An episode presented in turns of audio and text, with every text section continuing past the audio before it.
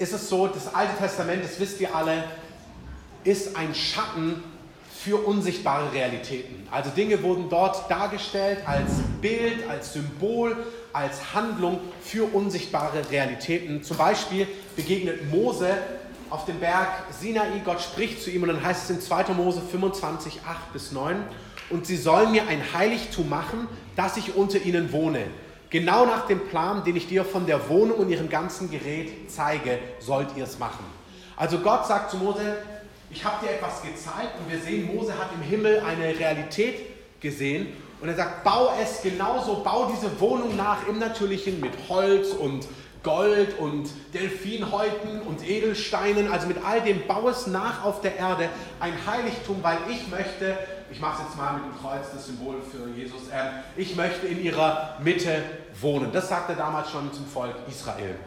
Und das ist die damalige, das Zelt der Begegnung, was, da, ähm, was Mose aufrichtet, also schon ganz am Anfang, als er sich ein Volk ähm, befreit, richtet er einen Ort von seiner Gegenwart auf. Also er sagt, ich möchte mit euch zusammen Leben gestalten, ich führe euch aus Gefangenschaft in die Freiheit und auf dem Weg in die Freiheit und in der Freiheit gibt es einen Ort, wo meine Gegenwart ist, wo ich selber bin, das ist die Gegenwart Gottes, also wo Gott sagt, dort will ich wohnen, dort will ich sein.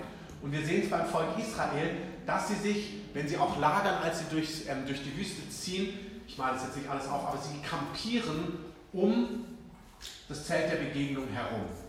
Also es gibt eine feste Lagerordnung, wie sie mit ihren Familien, wie sie mit ihren Stämmen um die Gegenwart Gottes herum wohnen. Und das ist, was ich auch am Sonntag angesagt habe, das ist unser Mandat als Gemeinde, als Leib Christi, aber es ist etwas, was Gott uns gegeben hat. Wir sollen als Gemeinde ein Wohnort der Gegenwart, der Herrlichkeit Gottes sein und wir sollen unser Leben, also dein Leben, dein Alltag, deine Life Group, unser Gemeindeleben, also ich meine es wirklich, wir sollen es um die Gegenwart Gottes herum strukturieren. Amen. Ich weiß noch, vielleicht habt ihr das mal gesehen, dieses YouTube-Video. Bei Bethel kam vor acht, neun Jahren, denke ich, war das vielleicht zehn Jahre, kam in diesem einen Gottesdienst ähm, so dieser Goldstaub runter, so richtig regnend sichtbar für die ganze Versammlung. Es ist auch interessant, in dem Gottesdienst, ich habe das vor Jahren ein paar Mal erwähnt, Du siehst der Jeremy Riddle und die andere, die ähm, Stephanie, ja, Gratzinger, Frizzell, Müller-Meyer und so weiter, ähm, wie auch immer sie heißt, die, die beten Gott in so einer Freiheit an. Und ich habe es auch am Sonntag erwähnt und auch jetzt gerade ähm, kam jemand auf mich zu. Wenn die Gegenwart Gottes kommt, dann gibt es dieses Momentum, wo du lernen darfst, und es ist so wichtig, dass wir es lernen, wirklich los, also du selbst zu sein vor Gott. Also ihn in Freiheit anzubeten. Ich habe mit Miri letztens darüber gesprochen und sie hat es gut auf den Punkt gebracht, weil das bedeutet im Endeffekt Kontrolle loslassen. Es fängt bei dir an. Also wir sagen immer, wir wollen den Herrn nicht kontrollieren, aber wenn du dich kontrollierst, dann, also da beginnt es. Es beginnt, dass du, wenn du spürst, boah, eigentlich will ich mich hinknien, das nicht kontrollierst, dich nicht hinzuknien. Und wenn du spürst, boah, eigentlich müsste ich mich hinlegen jetzt, dann leg dich hin. Wie gesagt, es gibt manchmal eine Ordnung, die man auch ehrt und ähm, das ist klar. Aber es gibt ja einen Rahmen und wir reden ja über den, die Dimension, wo wir eigentlich spüren, boah, man hat einen Impuls. Man, jetzt am Sonntag war es das, als du das ausgesungen hast mit Wunderrad, da ist so eine Freude in mir. Dachte, boah, eigentlich müsste man losrennen. Vielleicht hätte ich losrennen müssen. Ähm, um einfach so in diesen Jubel hineinzugehen. Und das ist Kontrolle loslassen bei sich selbst. Und wenn du Kontrolle bei dir selbst loslässt, dann kann der Heilige Geist kommen und seins drauflegen, weil du ja die Kontrolle nicht mehr in der Hand hast. Also wenn du es loslässt, also dich selbst zu kontrollieren, bist du wie so ein weißes Blatt, auf dem der Heilige Geist seinen Impuls geben kann. Ich möchte es nochmal kurz beschreiben, auch am, am Mittwoch früh jetzt beim Frühgebet war es so, da sind wir auch in Anbetung gegangen und dann, ich merke, ich habe mein Herz vom Herrn ausgeschüttet in Anbetung und plötzlich, das Bild ist wirklich, man ist wie ein weißes Blatt und dann kann der Herr kommen und dann kommt der Herr manchmal und legt eine, einen Gedanken, eine Last, etwas von sich auf dich. Und plötzlich habe ich mich gesehen an einem anderen Ort, also zwischen Iran und Irak. Also ich wusste, dass ich dort bin. Und plötzlich habe ich gespürt, wie, also das war gar nicht Thema, auch in meinen Gedanken nicht, spüre ich, wie eine, eine, eine Last vom Heiligen Geist kommt. Also mit aber dieses gebärende Gebet, dieses Wow, und du kannst dich dafür nicht öffnen, wenn du eben alles selber in der Hand hast. Und manche Dinge im Geist werden aber einfach so geboren und freigesetzt. Zurück zu Bethel. In dieser Anbetungssession siehst du, wie frei sie einfach sich Gott hingeben, im Anbetung, im Singen, im Knien, im Tanzen. Und ich sage nicht, das ist, weil sie das tun, deswegen kam Goldstaub. Und doch habe ich empfunden, dass der Heilige Geist damals diese Connection gegeben hat. Schau mal, sie geben den ganzen Raum, sie geben Freiheit und der Heilige Geist taucht auf. Und dann hat Bill Johnson was Schönes gesagt, als dann alle zu die Gegenwart Gottes kamen oder so dieser Goldregen und sie auch gar nicht wussten, was machen wir jetzt damit. Also beschrieben, es kommt oft ohne Anleitung. Also äh, dann ist ja gut, dann laufen wir durch, dann sind wir durchgelaufen oder was auch immer so. Und im Endeffekt ist es der klassische Augenblick, wo er dann auch die Predigt ausfallen lässt, so, weil du merkst, okay, das ist das Ziel. Also es gibt total die Ordnung, es gibt die Lehrgaben, es gibt Raum für Lehre, Wort Gottes und so weiter. Also wir dürfen das auch nicht gegeneinander ausspielen, das braucht es unbedingt. Es gibt Gemeinden, wo du merkst, es geht immer ins Prophetische, immer da rein und da ist eine gewisse Grundlage, die Gott auch durch Lehrgaben, Salbungen und so weiter gibt, die fehlen da. Also es, das gehört dahin, aber es gibt Augenblicke, Zeiten, da ist die Gegenwart Gottes so manifest und wir dürfen das Entscheidende nicht verpassen. Wir sind gerufen, um die Gegenwart Gottes herum zu leben, zu zelten, unser Leben zu gestalten, das als Mittelpunkt und als Fokus zu haben. Das ist, was er Mose damals sagt. Bau einen Ort genauso, wie du es im Unsichtbaren siehst, weil ich will in eurer Mitte wohnen. Und dann der Autor des Hebräerbriefs greift es auf im Hebräer 9, da heißt es, so also mussten die Abbilder der himmlischen Dinge gereinigt werden, die himmlischen Dinge aber selbst müssen bessere Opfer haben als jene. Also der Autor greift es aus. Er sagt, damals hat Mose, dann später der Tempel, sie haben quasi ein irdisches Heiligtum gebaut und das musste dann durch Blut gereinigt werden, durch Waschungen. Das war quasi alles der irdische Gottesdienst. Und dann sagt er, aber das war ja nur ein Abbild. Das Original ist im Himmel und das irdische musste von Stier, Böcken, Blut gereinigt werden. Und dann sagt er, aber das himmlische, Christus ist nicht eingegangen in das Heiligtum, das mit Händen gemacht ist, also das, was Mose, David und Salomon gebaut hat, und ein Abbild des wahren Heiligtums ist, sondern Christus ist in den Himmel selbst und vor uns erschienen vor dem Angesicht Gottes. Und dann heißt es, er hat sich einmal hingegeben als perfektes Opfer, hat uns gereinigt, hat uns mit Gott versöhnt. Das Bild ist folgendes. Im Alten Testament sehen wir, Gott will in der Mitte vom Volk leben und sie müssen durch Opfer, Stieropfer, Blut und so weiter sich den Weg hinein bahnen, sich mit Gott versöhnen. Aber wir im Neuen Testament, und das ist Gott hat einfach eine ganze Kultur geschaffen, die das widerspiegelt, damit wir es verstehen können. Im Neuen Testament, in Jesus, sagt er, habe ich ein für alle Mal diesen realen Ort, diesen Weg für euch in die Gegenwart Gottes, ins Heiligtum. Er ist frei gemacht. Amen. Er ist frei. Also, und es ist gut, darauf auch zu achten. Also, wir betteln nicht, um in die Gegenwart Gottes zu kommen. Wir beten uns da jetzt in dem Form nicht hinein und verdienen uns da hoch, indem wir lang genug singen. Also, sondern deine Wahrnehmung muss sein, wenn wir uns versammeln, wir sind mit Christus nach Epheser, sind wir an diesem Ort. Du bist an himmlische Orte gesetzt mit ihm, ja auf dem Thron, ja davor ist, wie auch immer, das ist nicht meine Betonung. Der Punkt ist, das ist eine sichtbare, ein Sichtbarmachen von einer unsichtbaren Realität. Wir haben mit Freimütigkeit Zugang in die Gegenwart Gottes und sollen mit Kühnheit hinzutreten. Ich sage uns das, weil ich wirklich glaube, wenn wir als Leiter das vorleben in unserem Leben, in unseren Gruppen, im Gottesdienst, das bringt eine Kraft, weil das hat mit Glauben zu tun. Ähm, das heißt Hosea, das Volk Gottes kommt um aus Mangel an Erkenntnis. Das will bedeuten, das will sagen, manchmal bekommen wir Dinge nicht, verpassen wir Dinge, weil uns die Erkenntnis fehlt.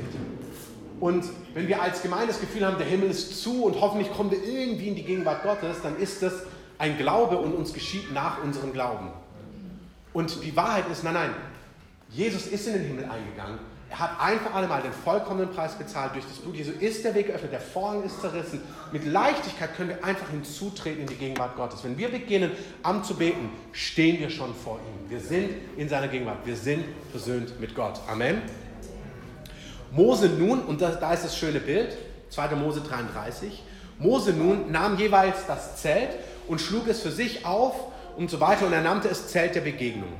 Und es geschah, jeder, der den Herrn suchte, ging zum Zelt der Begegnung außerhalb des Lagers. Es geschah, so oft Mose zum Zelt hinausging, da standen alle Leute auf und sie traten jeder an den Eingang seines Zeltes und sahen Mose nach, bis er in das Zelt hineinkam.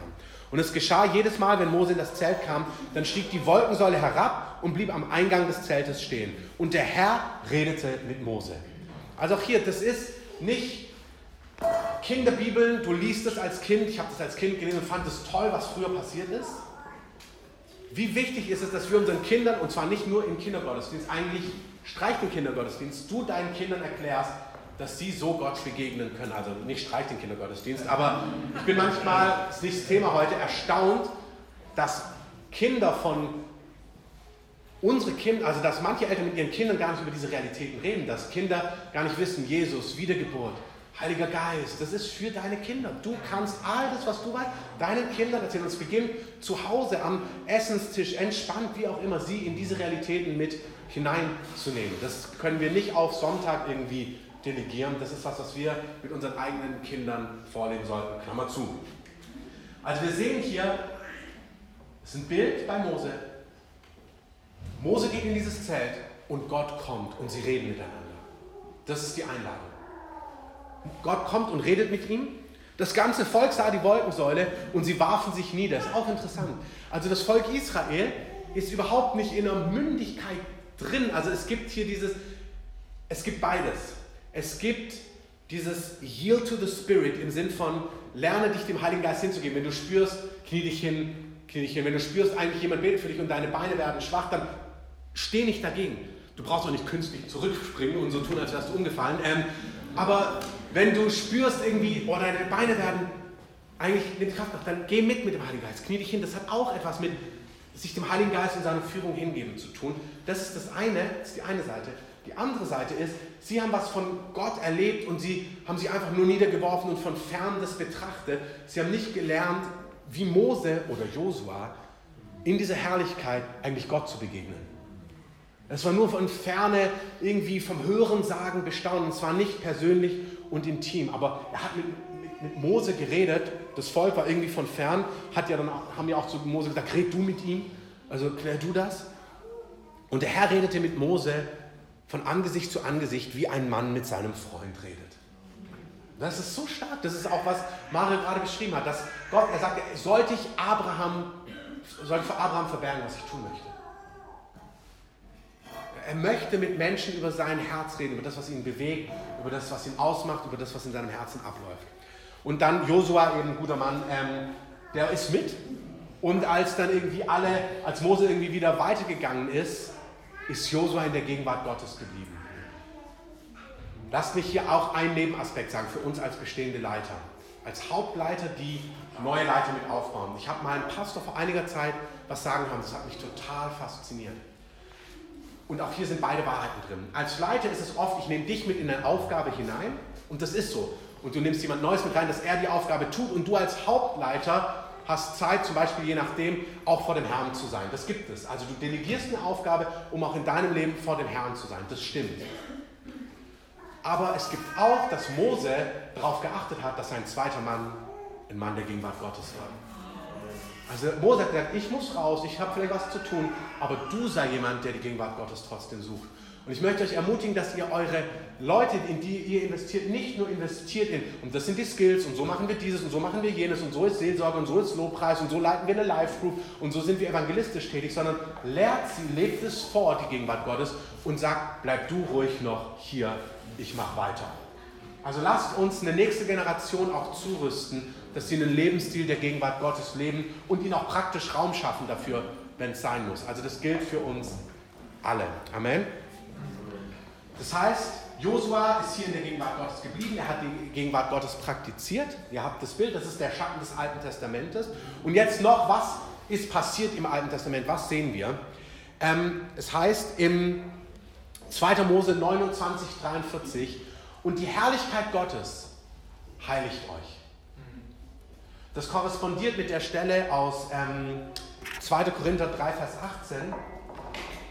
Und, und hier brechen wir es jetzt wieder runter in die Praxis, einmal mehr. Also die Herrlichkeit, ich habe keinen gelben Stift, deswegen rot. Ähm, die Herrlichkeit heiligt euch. Im 2. Korinther 3, Vers 18, ihr kennt die Stelle, Paulus sagt an der Stelle, es ist mir nicht müßig, euch oftmals dasselbe zu sagen. Ähm, wir schauen die Herrlichkeit Gottes mit aufgedecktem Angesicht an und werden so durch den Heiligen Geist verwandelt in sein Abbild.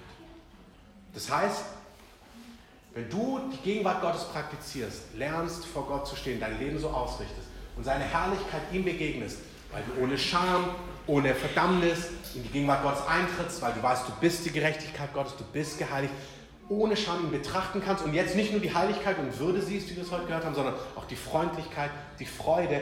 Dieses Erleben von Gott verwandelt dich. Das ist die schönste Form von Transformation. Nicht du ringst etwas weg, sondern es ist für mich das, das Schönste in meinem eigenen Leben, dass ich merke, ich erkenne irgendeinen Punkt, der Heilige Geist zeigt ihn mir, ich bekenne ihn Gott und jetzt bin ich nicht im Nahkampf, sondern ich lege ihn bei Gott ab und lebe mein Leben in der Gegenwart Gottes und merke nach einigen Tagen, einigen Wochen, je nachdem, oh wow, das ist anders geworden. Das ist weg.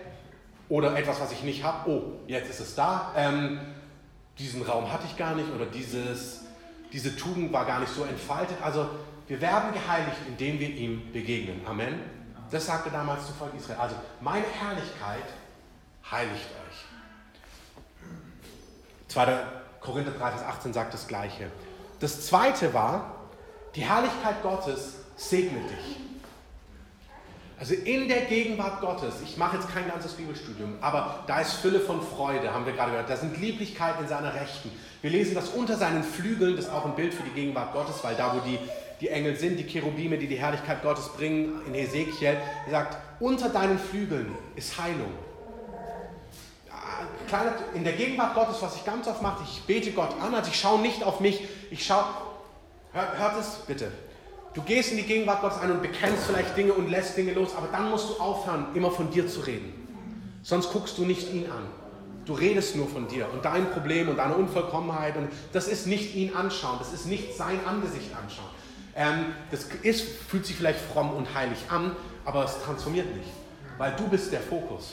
Und das ist Stolz. Also wir würden das nie Stolz nennen, sondern ganz demütig und ganz ähm, beschäftigt mit uns selber, aber das ist Stolz, weil du bist der Fokus. Du achtest auf dich und sagst, und das hier noch so und das noch. Hör auf damit. Bet ihn an, schau ihn an, betrachte ihn. Ich sage das für uns, für unsere Gebetshausarbeit und für unsere Gemeinde und das wird das multiplizieren. Also hört das bitte für euch und ruft aber andere Menschen in diese Realität hinein. Das ist unser Pfund als Gemeinde. Das ist unser Schatz. Nie exklusiv gemeint, aber das ist unser Schatz. Das heißt, in der Gegenwart Gottes sind Lieblichkeiten, aber da ist auch Heilung. Ganz oft, wenn ich in der Gegenwart Gottes bin, das nehme ich im Glauben. Dann sage ich, ich bringe dir meine Zähne, ich bringe dir mein Zahnfleisch, ich bringe dir jede Wurzel, göttliche Ordnung im Herzen, alle Arterien. Also ich will mit 120 wie Mose, der hatte Top-Augen, also wenn der Herr nicht davor kommt.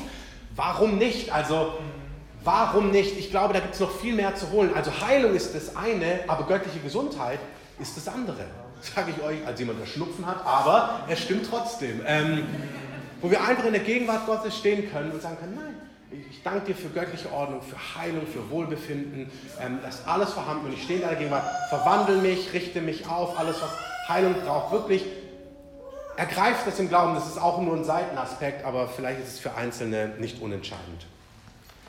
Die Bundeslade, was ein Symbol ist, also die, in diesem Ganzen war die Bundeslade ähm, die sie da getragen haben, naja, eher so, äh, naja, ähm, so.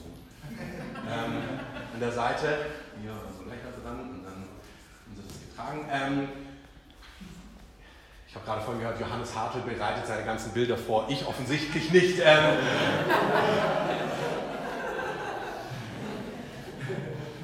ähm, die Bundeslade ist das Bild für Gottes Gegenwart. Und dort, wo die Bundeslade war, 1. 2. Samuel 6, Vers 11, so blieb die Lade des Herrn drei Monate im Hause Obed-Edoms, des Gatiters. Und der Herr segnete Obed-Edom und sein ganzes Haus. Also wir gestalten unser Leben um die Gegenwart Gottes herum. Die hast du. Also das ist so gut. Wir brauchen nicht den goldenen Kasten und oh Mist, jetzt ist er drei Monate bei Schlüters. Also da ist er, Amen. Aber ähm, er ist nicht bei uns, sondern wir, das, ist der, das ist der neue Bund, der bessere Bund. Also der Hebräerbrief, da siehst du, Gott wollte, dass der erste Bund aufhört, weil er nicht so gut war. Er war unvollkommen. Er wollte, genau, Touren mit Wartemarken. Ähm, bei Schlüters könnt ihr auch mal vorbeikommen. Ähm, die Gegenwart Gottes, die Bundeslade, ist bei dir. Oder umgekehrt, du lebst bei ihm. Das ist unsere Realität. Und dort, wo die Herrlichkeit Gottes ist, Dort, wo wir die Herrlichkeit Gottes, da ist Segen und zwar auf seinem ganzen Haus. Auf ihm, auf seinen Kindern, auf seinem Hab und Gut. Ey, 5. Mose 28. Das ist, ich lege dem Volk Israel Segen und Fluch vor. Das habt ihr bestimmt schon mal gelesen. Wenn nicht, lest es mal wieder. Lest es mal regelmäßig. Was den, also da heißt es, wenn du auf all meinen Wegen lebst und in all meinen Geboten bist, dann ist das, was passiert. Und dann gibt es den Fluch. Und hier ist wieder die gute Nachricht. Durch Jesus bin ich eingepropft in den Vollkommenen. Ich bin in ihm vollkommen gemacht. Ich bin die Heiligkeit und die Gerechtigkeit Gottes. Das, was mir hier verheißen ist, das gehört mir. Obwohl ich falle, obwohl ich fehle, obwohl ich unvollkommen bin, bin ich in Christus die Gerechtigkeit. Mein Leben ist, all das gehört mir. Da sind Dinge drin, die sind als die Campbells bei uns waren, Wesley und Stacy, da haben sie gesagt, jüdisches Verständnis von Segen ist nicht irgendwie ein Gefühl von Freude und Frieden. Das ist Cash. Also das ist, Juden, also versteht das richtig, ist hier kein Vorurteil, ich meine das ist absolut wertschätzend, die sind nicht umsonst so clever, so gesegnet, so viele Nobelpreise, die haben den höchsten Prozentsatz von Nobelpreisen ähm, für das kleine Volk, weltweit an Erkenntnis, an Erfindungen, an Finanzen, an Finanzkraft. Das ist, wie ein Hebräer Segen versteht. Also du fährst nicht mit irgendwie, der hast keine Kohle und sagst, und ich bin gesegnet. Also der Blick ist, du bist gesegnet. Wie sieht das aus? Das ist kein amerikanisches Wohlstandsevangelium. Lies dir 5. Mose 28 durch. Da heißt es, deine Speicher fließen über. Alles, was du tust, segne ich. Dein, du wirst gesegnet sein mit Gutem. Und alles im Königreich wird durch Glauben ergriffen. Lies es durch und sprich es über deinem Leben aus. Das ist wieder die Stärke der, der ähm, Word of Faith, also nicht Wort und Geist, sondern Wort des Glaubensbewegung, damals Kenneth Hagen, von dem ich beschrieben habe, die gelernt haben, es im Wort Gottes zu sehen und es dann zu nehmen und wer glaubt, spricht. Paulus sagt, ich glaube, darum rede ich. Wenn du es nicht aussprechen kannst und sich komisch ausfühlst, wenn du es sprichst über dir, ist es noch nicht angekommen. Deswegen ist es eine gute Übung, weil wie kommt Glauben? Durchs Hören von Gottes Wort. Also entweder du sprichst, weil du glaubst, oder du sprichst, um zu glauben und dann wirst du sprechen, weil du glaubst. Also das heißt, nehmt diese Verheißung über eurem Leben für Heilung, für Gesundheit, für Segen. Das ist die Gegenwart Gottes. Sprecht es aus über eurem Haus und lasst euch nicht erschrecken. Wir haben es ja gehört von Mario. Der Herr hat gesagt, wir haben Siege errungen, aber der Feind wird noch mal kurz antasten. Also wenn es gerade mal einmal rüttelt, das ist nur ein Übergang. Aber wie gesagt, wir werden in dieser Welt Bedrängnis haben, das stimmt auch. Aber nimm diese Realitäten wie Obed Edom und erwarte, dass Gottes Geist dein Haus segnet. Und das ist ganz, ganz praktisch. Das ist Gesundheit, das ist Segen, das ist deine Ehe, das sind deine Kinder, das ist Gunst, das sind offene Türen, das sind Finanzen, das ist alles. Das ist ganz, ganz, ganz, ganz praktisch. Amen. Ähm, erwarte Erfindungen, Lösungen, alles. Sei du der, der, der ins richtige Aktienpaket investiert, der, der auf, das, auf die richtige Karte setzt. Erwarte, dass der Heilige Geist dir zuarbeitet und schäm dich nicht, wenn er dich segnet. Ist für manche Leute auch, dass sie gar nicht Segen tragen könnten, weil sie sich schämen würden. Ähm, also es sollte nicht so sein, dass Leute sich schämen, mit einem schicken Auto zur Gemeinde zu fahren und irgendwie zwei Blöcke weiter parken. Ähm, also gibt es. Sondern du darfst gesegnet sein. Amen. Die Feinde Israels entführen die Bundeslade und bringen sie in das Haus ihres Gottes, des, des Gottes Dagon. Und das Erste, was passiert ist, der fällt um und dann stellen sie ihn wieder auf. Ähm, also er wollte sich verbeugen vor Gott, aber sie stellen ihn wieder auf und dann hackt Gott ihm den Kopf und die Hände ab. Ähm, also als sie wieder reinkommen in den, in den Tempel ihres Gottes, ist der Kopf ab und die Hände sind abgehackt. Also, und dann beginnt es, dass diese Herrlichkeit bei den Philistern Beulenpest auslöst. Also die Herrlichkeit Gottes, die dich segnet, ähm, das ist wie die Sonne, die bringt Wachstum, Schmelzen, aber sie verhärtet Ton. So bringt die Herrlichkeit Gottes in deinem Leben, weil du die Gerechtigkeit Gottes bist, Segen und Fülle und sie bringt den Schrecken auf die Feinde Gottes. Auch hier, wir reden nicht von Menschen, wir reden von unsichtbaren Realitäten. Amen. Bitte kurz vorstellen, wenn wir die Herrlichkeit Gottes in unserer Mitte haben, in unserem Gebetshaus, in unseren Familien, in unserer Gemeinde, dann bringt sie Segen für sein Volk und sie bringt Fluch für seine Feinde. Was wunderbar ist. Und wir reden nicht in erster Linie von Menschen, Überhaupt nicht. Wobei manche Menschen, sage ich nachher noch was zu, aber wir reden nicht von Menschen, wir reden von unsichtbaren Realitäten. Und hier heißt es im 1. Samuel 5, da, sammel, da sammten sie hin, nachdem sie die Beulen bekommen hatten, und versammelten alle Fürsten der Philister und sagten, sendet die Lade des Gottes Israel fort, damit sie an ihren Ort zurückkehrt und mich und mein Volk nicht tötet. Das war ein, denn es war ein tödlicher Schrecken über die ganze Stadt gekommen. Die Hand Gottes lag sehr schwer auf ihnen. Das ist, was wir wollen. Wir wollen, dass im unsichtbaren Raum Fürsten, Gewalten, die über dieser Stadt herrschen, über Regionen, über Familien, durch die Herrlichkeit Gottes fliehen. Das ist, was wir brauchen. Und das, was geschehen muss. Das ist, wie sich Regionen öffnen für die Herrlichkeit Gottes. Das heißt, das gleiche Bild, 2. Chroniker 17, Vers 10. Ähm, Joschafat, haben wir gehört, am Sonntag, 2. Chronik 20, 20. Er sendet die Anbeter vorne weg.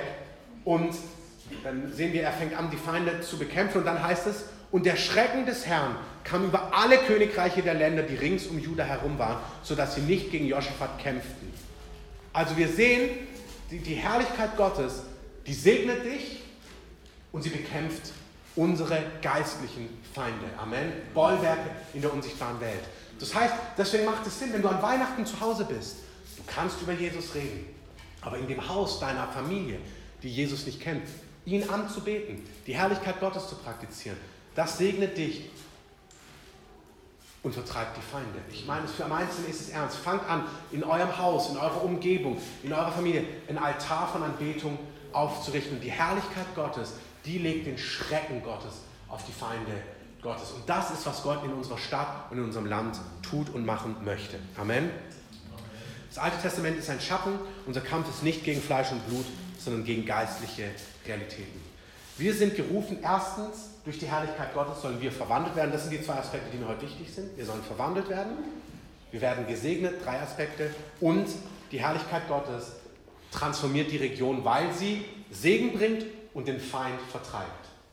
Nochmal, die Gegenwart Gottes wollen wir in unserer Mitte, weil sie uns verwandelt, weil sie uns segnet und dann, weil sie die Region, die Nation, die Stadt verwandelt und transformiert, weil der Segen Gottes kommt und weil der Schrecken Gottes unsere Feinde vertreibt. Ich bin im Urlaub zweimal um Punkt 4.44 Uhr aufgewacht. Und zwar so, also so, oh, 4.44 Uhr. Und das hatte ich schon mal vor Jahren Psalm 44,4, wunderbar. Denn nicht durch ihr Schwert haben sie das Land in Besitz genommen und nicht ihr Arm hat ihnen geholfen, sondern deine Rechte und dein Arm und das Licht deines Angesichts, weil du Wohlgefallen an ihnen hattest. Das ist das Wort. Das ist die Herrlichkeit Gottes, die Gegenwart Gottes. Nicht und nicht Schwert, nicht menschliche Strategien, nicht menschliche Stärke, sondern die Herrlichkeit und die Gunst Gottes. Amen. Wiederum, hör es in allen Dimensionen. Dein persönliches Leben, dein Alltag, deine Familie, deine Finanzen, aber auch das, was Gott durch die Kreative tut und das, was Gott durch seinen Leib in dieser Stadt und in diesem Land tut. Das ist seine Herrlichkeit, die die Veränderung bringt. Nun, ein Schritt weiter, das war bei Mose, wir wissen, was im neuen Bund ist und jetzt kommen die zwei Welten zusammen. David ist auf, in vielfältiger Art und Weise ja ein Vorläufer.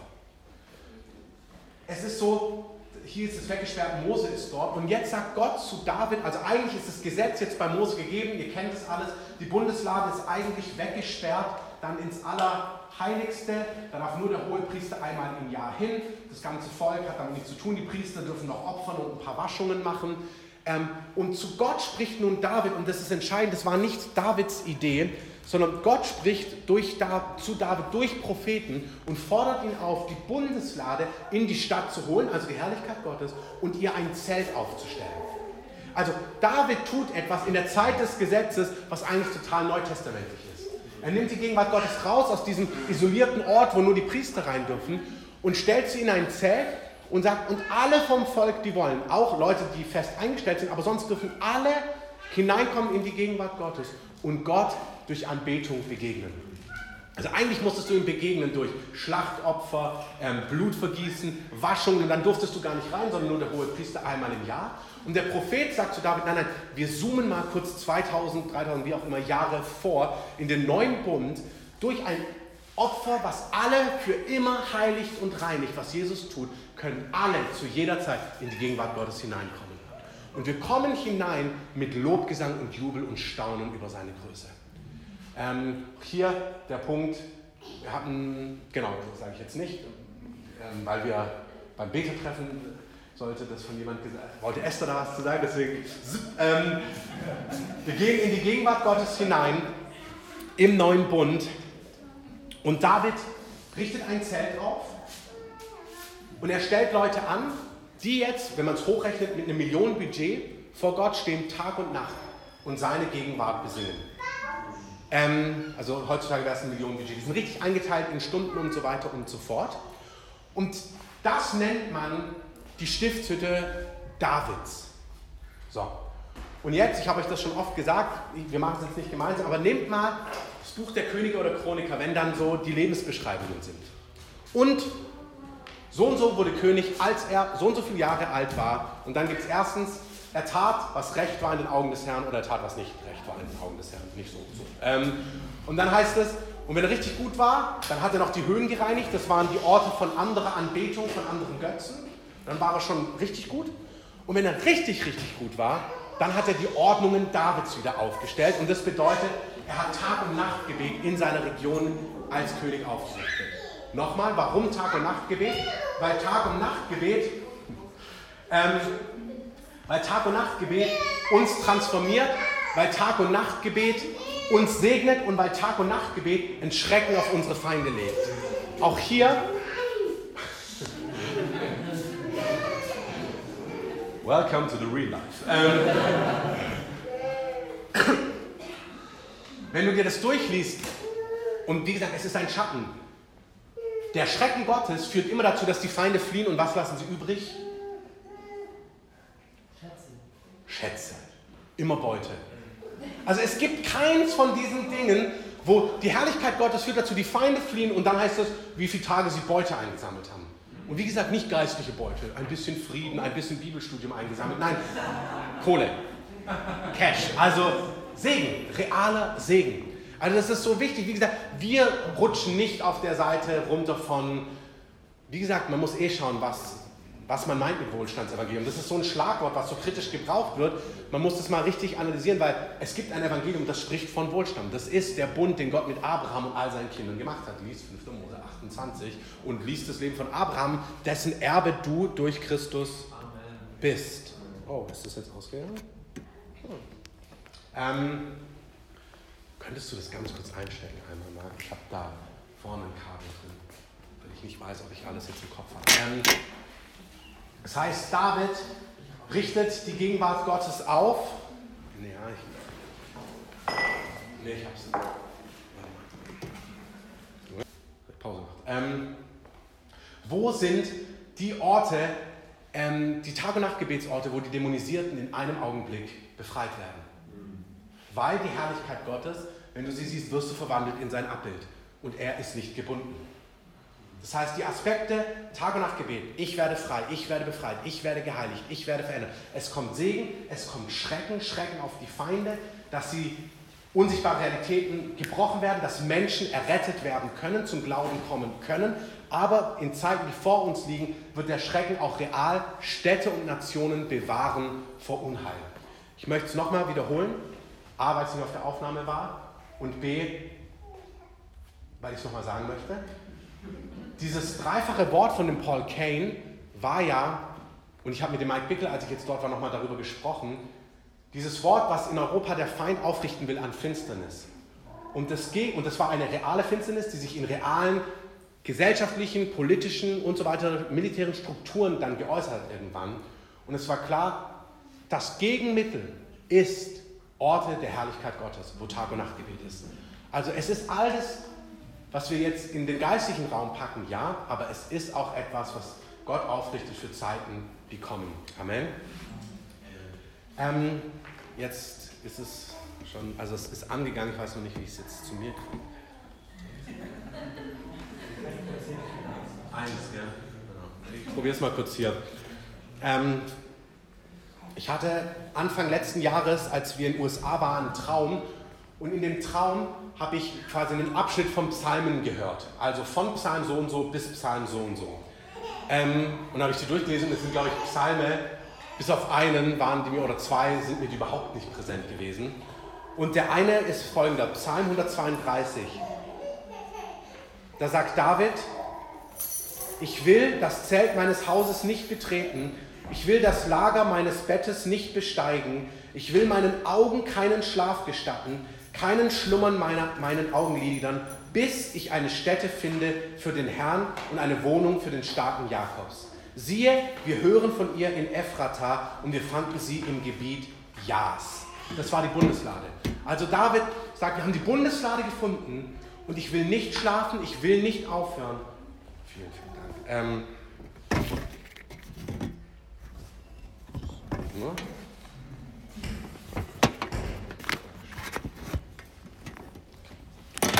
Und ich will nicht aufhören, bis ich für sie einen Wohnort finde, wo sie ähm, wo die Bundeslade sein kann und wo ich quasi seiner Gegenwart dienen kann. Psalm 132. Zweite Stelle, 1. Chronik 21. Salomo sagt, und er bestellte nach der Vorschrift seines Vaters David die Abteilungen der Priester zu ihrem Dienst und die Leviten zu ihren Ämtern zum Loben und Dienen vor den Priestern nach der Bestimmung für jeden Tag, denn so war das Gebot Davids, des Mannes Gottes. Also David hat es aufgerichtet und die Könige, die fit im Herrn waren, haben, wie Salomon, diese Ordnung wieder aufgerichtet mit Leviten, mit Priestern, genau aus den Gründen, die ich jetzt vielfach beschrieben habe. Letzte Stelle, 2. Chronik 29. Und er stellte, das ist jetzt Hiskia, auch ein Reformator, der die ganze Gegend transformiert hat, er stellte die Leviten auf im Hause des Herrn mit Zimbeln, mit Hafen und mit Zittern, und zwar nach dem Befehl Davids und Gads, des Sehers, des Königs und des Propheten Nathan. Denn der Befehl war durch den Herrn, durch seine Propheten ergangen. Also das war nicht Davids Idee, der Seher Gad, der Prophet Nathan hat gesagt, das ist, was du tun musst. Finde die Bundeslade, schaffe einen Ort, bete den Herrn an, Tag und Nacht und das werden die Auswirkungen sein. Und dann fangen sie an zu preisen, zu loben auf den Instrumenten Davids und die ganze Versammlung betete an und der Gesang erscholl und die Trompeten schmetterten. All das dauerte bis zur Vollendung der Brandopfer und so weiter und so fort. Sie sangen mit Freude, sie neigten sich und beteten an und Hiskia hob an und sagte, nun habt ihr euch dem Herrn geweiht. Amen. Von Josaphat haben wir gehört am Sonntag, er hat die Anbeter vor herangestellt, er hat gesagt, wenn, während ihr mit Jubel und Lobgesang anfangt, wird der Herr einen Hinterhalt gegen die Söhne Ammons legen. Das ist wieder die Dimension von dem Schrecken. Das ist, was ich nicht für dieses Jahr empfinde, sondern ich möchte uns neu diese Realität vor Augen malen, warum wir im Tag- und Nachtgebet sind und warum das unser kostbarster Schatz auch ist als Gemeinde. Das ist vor all den praktischen Dingen, die wir tun, ist es das, wo ich merke, das ist, wenn wir Dinge zurückschneiden müssten, dann würde ich andere Dinge zurückschneiden und sagen, lass uns nicht aufhören, vor dem Herrn zu stehen und sein Angesicht zu suchen, ihn anzubeten, seine Gegenwart zu genießen und vor ihm zu sein. Und ich möchte euch einfach einladen, dem für euch, aber auch für die Gemeinde einfach, ähm, und wie gesagt, ich sage es nicht aus der Not, wir haben nur noch drei, vier Schichten offen oder so, ist alles gut, ähm, sondern einfach, das ist, warum wir es tun. Aus diesen Gründen, weil die Herrlichkeit Gottes, die transformiert uns. Wenn die Herrlichkeit Gottes da ist, wird genau das passieren, dass die Leute, und zwar, weißt du, da, ja im Gebetsraum, aber das öffnet sich ja über eine ganze Region. Das ist ja, dass dann in einer Region plötzlich, das war in Pensacola, wo sie um das Gemeindegebäude herum kilometerweit Leute geheilt wurden, überführt wurden, errettet worden, weil einfach die Herrlichkeit Gottes in die Region gekommen ist.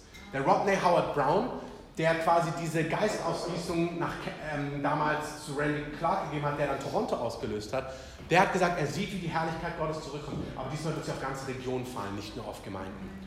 Und das ist es. Und der, der, der Backbone, der, ähm, die Wirbelsäule, der, der, das, was es zusammenhält, ist quasi, ist das Tag- und Nachtgebet, ist die Herrlichkeit Gottes. Verwandelt dich. Ich möchte es nochmal sagen.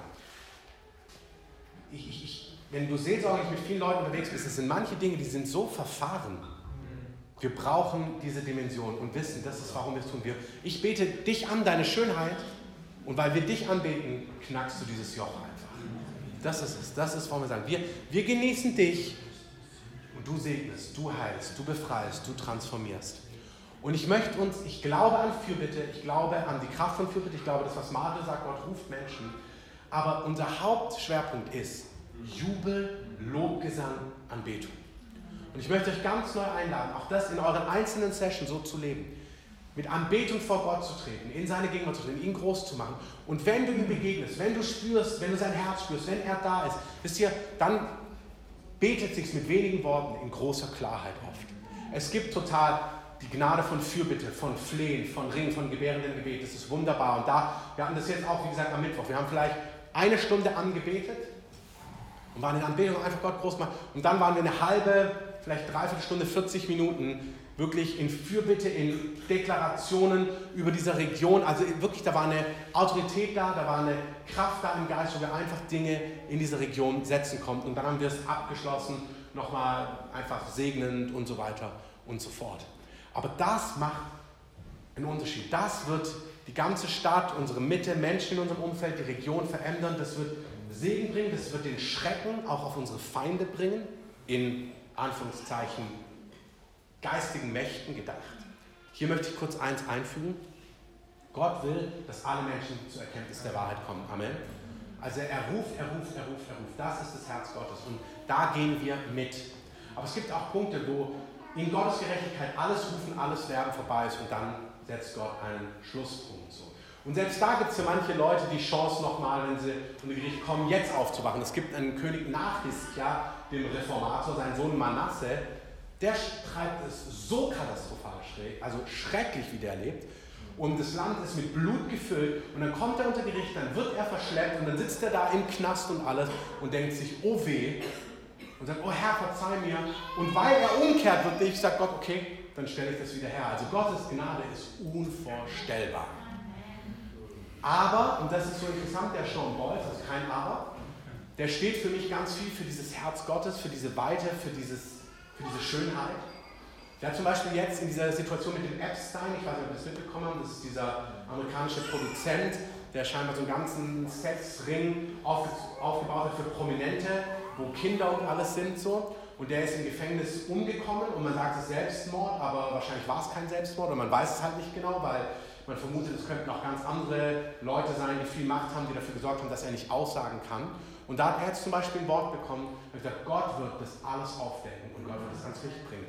Und das heißt, Gott ist einer, der Gnade, Gnade, Gnade, Gnade gibt. Und wir denken in geistigen Strukturen. Aber Gott wird gequälte Menschen auch befreien. Also manche Ungerechtigkeit ist nicht nur geistig. Manche Menschen werden von realen Strukturen gequält und das Tag- und Nachtgebet wird diese realen Strukturen sprengen und öffnen. Das ist nicht nur geistig, sondern Gott wird Gerechtigkeit wirken.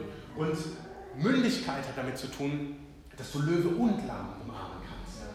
Du spürst, wie er zu der Frau im Brunnen sagt, Mann nach Mann nach Mann, du brauchst echt Wasser. Ähm, und in einer anderen Situation ähm, handelt derselbe Jesus oder seine Apostel später ganz anders, in einer ganz anderen Klarheit. Und Gott gibt uns diese Mündigkeit. Wir haben, ich sage, ich wiederhole das einfach damit, auch wenn das irgendwann jemand anders hört, das nie exklusiv gehört wird. Ich spreche das nie exklusiv über uns aus. Aber es ist unser Mandat. Und Berge sind oft ein Bild für Autorität im Königreich Gottes. Also auf den Höhen, da wurden die Altäre gebaut, das sind, die Berge sind Regentschaften. Und ein Prophet, der Marc Dupont, der Toronto prophezeit hat, hat im Herbst 2018, parallel zu unserer dreieinhalb in Karlsruhe bei dem Global Gathering mit David Demian gesagt, dass er gesehen hat, wie in Deutschland eine neue Topografie aufs Land gekommen ist. Er hat gesehen, wie Berge eingefahren wurden und andere Berge aufgestanden sind und andere Orte von Autorität aufgerichtet worden sind. Und von diesen Bergen kam dann die Herrlichkeit Gottes und so weiter und so fort und Flüsse, der Strom des Geistes. Und er hat gesagt, das, was er gesehen hat, war, ähm, es waren Orte und Regionen, die mit Tag- und Nachtgebet und Anbetung verknüpft waren, wo diese Berge aufgestiegen sind. Und ohne dieses Wort zu kennen, hat Daniel Clarkmore ähm, mich vor zwei Monaten oder so, morgens um vier oder fünf, ähm, ich von ihm plötzlich eine Nachricht und dann sagte er, ich bin eigentlich gar nicht wach, ähm, aber ich muss es dir aufnehmen, bevor ich es vergesse. Und als ich ihn jetzt darauf angesprochen habe, wusste es schon nicht mehr. Ähm, und dann nimmt er mir auf und sagt, ich habe einen Traum von euch und ihr wart als Gemeinde, ihr wart in einem Berg. Also ihr wart ein Berg. Ich sage, ich bin raus aus einem Gemeindezentrum und ihr wart ein riesiger Berg. Und auf dem Berg war alles drauf. Er hat gesagt, das war ein Berg, aber da war auch Freizeitangebote und da war dieses und jenes. Und für ihn hat es wenig Sinn gemacht, für mich hat es total Sinn gemacht. Ich sage nach dem Mittagessen ein bisschen mehr dazu noch. Aber was für jetzt ist, ist, Gott gibt uns eine Autorität im Raum des Geistes. Die haben wir, die hat jedes Kind Gottes, nicht exklusiv. Ähm, und wir nehmen sie wahr, wir nehmen das wahr für uns aber wir dienen auch dem Herrn und seinen Absichten durch das Tag- und Nachtgebet. Und die Betonung liegt für mich, ja, in Fürbitte, wenn wir in seiner Gegenwart waren, aber lasst uns Anbeter sein, lasst uns viel anbeten. Ich möchte damit es schließen. Tag- und Nachtgebet, aber auch die Zeiten am Sonntag nach dem Gottesdienst sind für mich beides. Manche kommen nach vorne, weil sie merken, boah, ich brauche eine Berührung, ich, ich brauche jetzt was, ich empfange was, was vollwertig ist, total. Und andere, aber für mich ist der Sonntag nach dem Gottesdienst auch dieses, wir bleiben vor dir stehen und wir beten dich an, einfach um deine selbst Und das transformiert etwas. Dieses, wo wir auch als, Geme als ganze Gemeinde, als ganze Gemeinde, aber ein, ein, einfach ein größerer Teil als zwei, drei, vier, fünf, einfach vor dem Herrn stehen, in dieser Regelmäßigkeit, das macht etwas. Und so möchte ich den Abendgottesdienst verstanden wissen. Das ist nicht nur ein Heilungsgottesdienst. Wir wollen, dass Gott dort heilt. Aber ich möchte das nochmal sagen. Ich bitte euch Leiter, wir haben das Jahr bewusst so konzipiert, dass die Dinge nicht zu viel sind. Es gibt mal Stoßphasen, aber deswegen sagen wir zum Beispiel Dezember machen wir gar nichts, sondern andere Phasen. Wir haben Dinge im Bild, auch mit Familien und so weiter und so fort. Aber diese Abendgottesdienste, die alle zwei Monate sind, dieses Jahr haben wir sogar nur drei Stück, jetzt zwei im Frühjahr und dann quasi einen vor der dreieinhalb, weil in der Mitte lassen wir es ausfallen, da sage ich nachher was zu.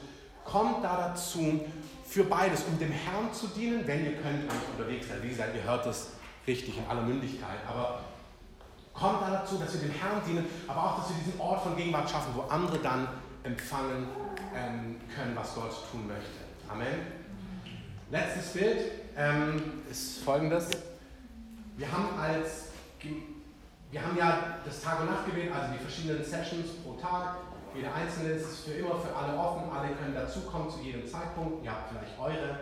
Ähm, dann haben wir manche Sessions irgendwie auf die Homepage gepackt. Das sind einfach von Leuten, die sich frei fühlen, die, die sagen, oh, es fällt mir ganz leicht, wenn weil Leute bei mir dazu kommen. Weil es ist immer offen, aber nicht jeder wünscht sich, dass jemand kommt. Ähm, und manche sagen, für mich ist das gar kein Problem. Ich sitze da am Klavier und bete an und ich freue mich, wenn jemand dazukommt. Also das sind die, die auf der Homepage sind. Das kann, kann auch deine sein, da kannst du das erste sagen. Es gibt ein, zwei Gedanken, die da wichtig wären.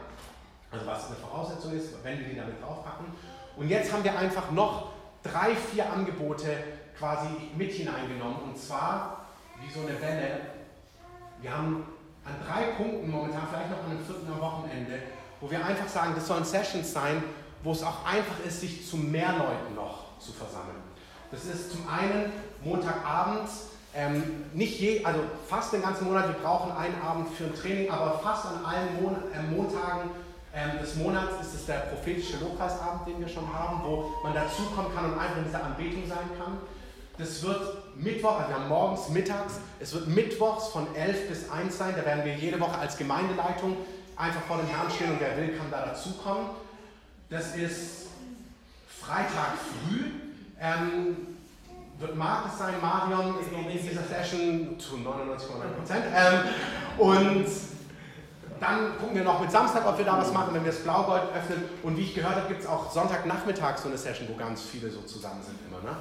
Ähm, das ist nicht exklusiv. Wenn bei dir ganz viele sind, kannst du dich strecken und sagen, ich bin dienstags um neun, ihr könnt auch alle zu mir kommen, wir kommen gerne. Ähm, also das ist nicht exklusiv gemeint. Ich will nur sagen, wir spüren, dass ein Momentum drauf liegt, auch auf diesem gemeinsam, nicht nur bei einem Gebetsabend einmal im Jahr, sondern dieses an den Sonntagen nach dem Gottesdienst an gewissen Morgenden, an gewissen Abenden, beim Abendgottesdienst, diese Anbetung auch in einem größeren Rahmen, wo vielleicht 20, 30, 40 vor dem Herrn sind, zu kultivieren, weil Gott will etwas tun mit seiner Herrlichkeit.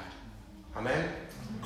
Gut, jetzt essen wir erstmal und dann reden wir nachher nochmal ein paar praktische Sachen. Herr, ich danke dir einfach für diesen Schatz, den du David gezeigt hast, dass wir deine Gegenwart, dass du Jesus den Weg freigemacht hast und es ist nicht an einen Ort gebunden, sondern sie ist, wir sind deine Gegenwart, du lebst in uns. Wir, wir haben diesen Zugang, egal wo wir sind, zu jedem Zeitpunkt.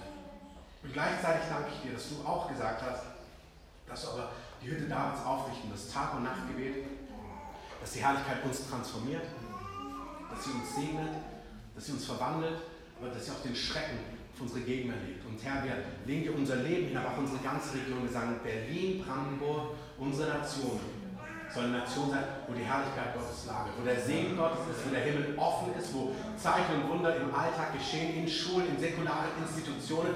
Wir wollen sagen, wir wollen dass Zeiten kommen, wo im Bundestag Engel auftauchen, wo in Ministerien äh, vom Gott Boten kommen und Botschaften weitergehen. Gesagt, du bist derselbe, gestern, heute und in Ewigkeit. Herr, was du in der Vergangenheit getan hast, kannst du heute tun. Du kannst souverän auftauchen. Wir beten, dass du Männer einsetzt und Frauen, wie wir von Mario gehört haben, wie Abraham, wie Daniel, die das Wort des Herrn haben, die an verschiedenen Positionen, scheinbare oder unscheinbare Positionen in Politik oder im Sozialwesen oder in der Schule oder in der Wirtschaft, wo auch immer, in Familien, in Nachbarschaften, in Kiezen, einfach die Weisung Gottes haben. Wir wollen Transformation sehen. Wir wollen sehen, wie dein Königreich sich lagert und wirklich unsere Stadt, unser Umfeld transformieren. Wir wollen, dass dein guter Wille geschieht. In Jesu Namen. Amen.